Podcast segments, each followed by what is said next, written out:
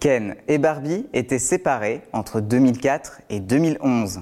Le couple parfait a vacillé. Savoir inutile numéro 278. Les savoirs inutiles néons. Les savoirs inutiles. Savoirs inutiles. Néon.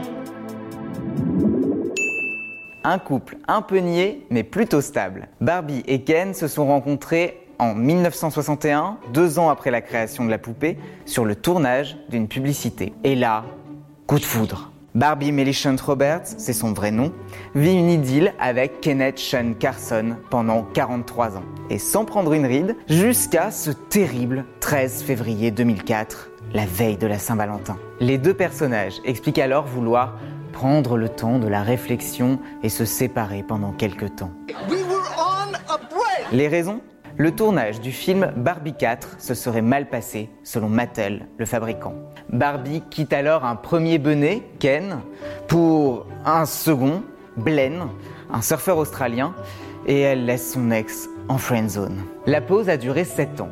Le magazine Gala titre en 2011 Ken et Barbie, séparés depuis 2004, ils remettraient le couvert. Là encore, avec le plus grand des sérieux et beaucoup de com, Mattel annonce au Salon international du jouet de Nuremberg que l'homme de plastique part à la reconquête de son ex. Et l'amour renaît.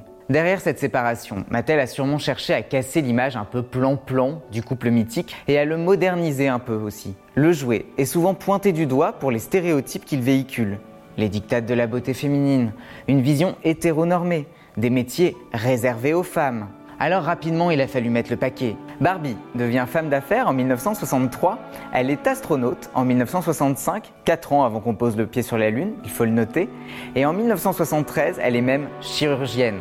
Quelle audace Rapidement, Mattel veut que chacun et chacune puisse se reconnaître dans les poupées. Christy, première poupée noire de la marque, et amie de Barbie, née en 1968. Mais il faut attendre 1980 pour que des Barbies noires et hispaniques soient vendues. La marque a aussi présenté des modèles gros, grands et petits. En 2017, voulant suivre les évolutions de la société, Mattel fait de Barbie une militante des droits LGBT avec des t-shirts Love Wins.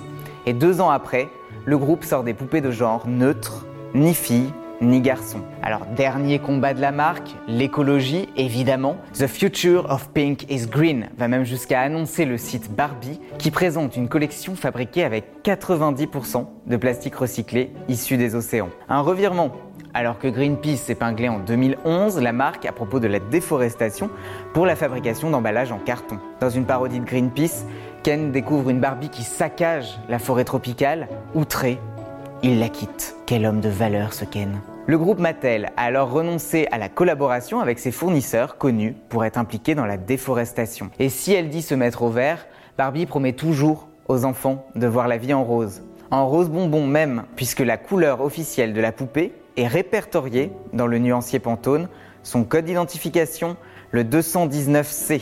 Mais ça, c'est vraiment inutile de le savoir. Si ce podcast vous a plu, abonnez-vous, likez, commentez. Les Savoirs Inutiles Néon, c'est aussi une appli et un compte Insta. Et Néon, c'est sur neonmac.fr et tous les deux mois en kiosque.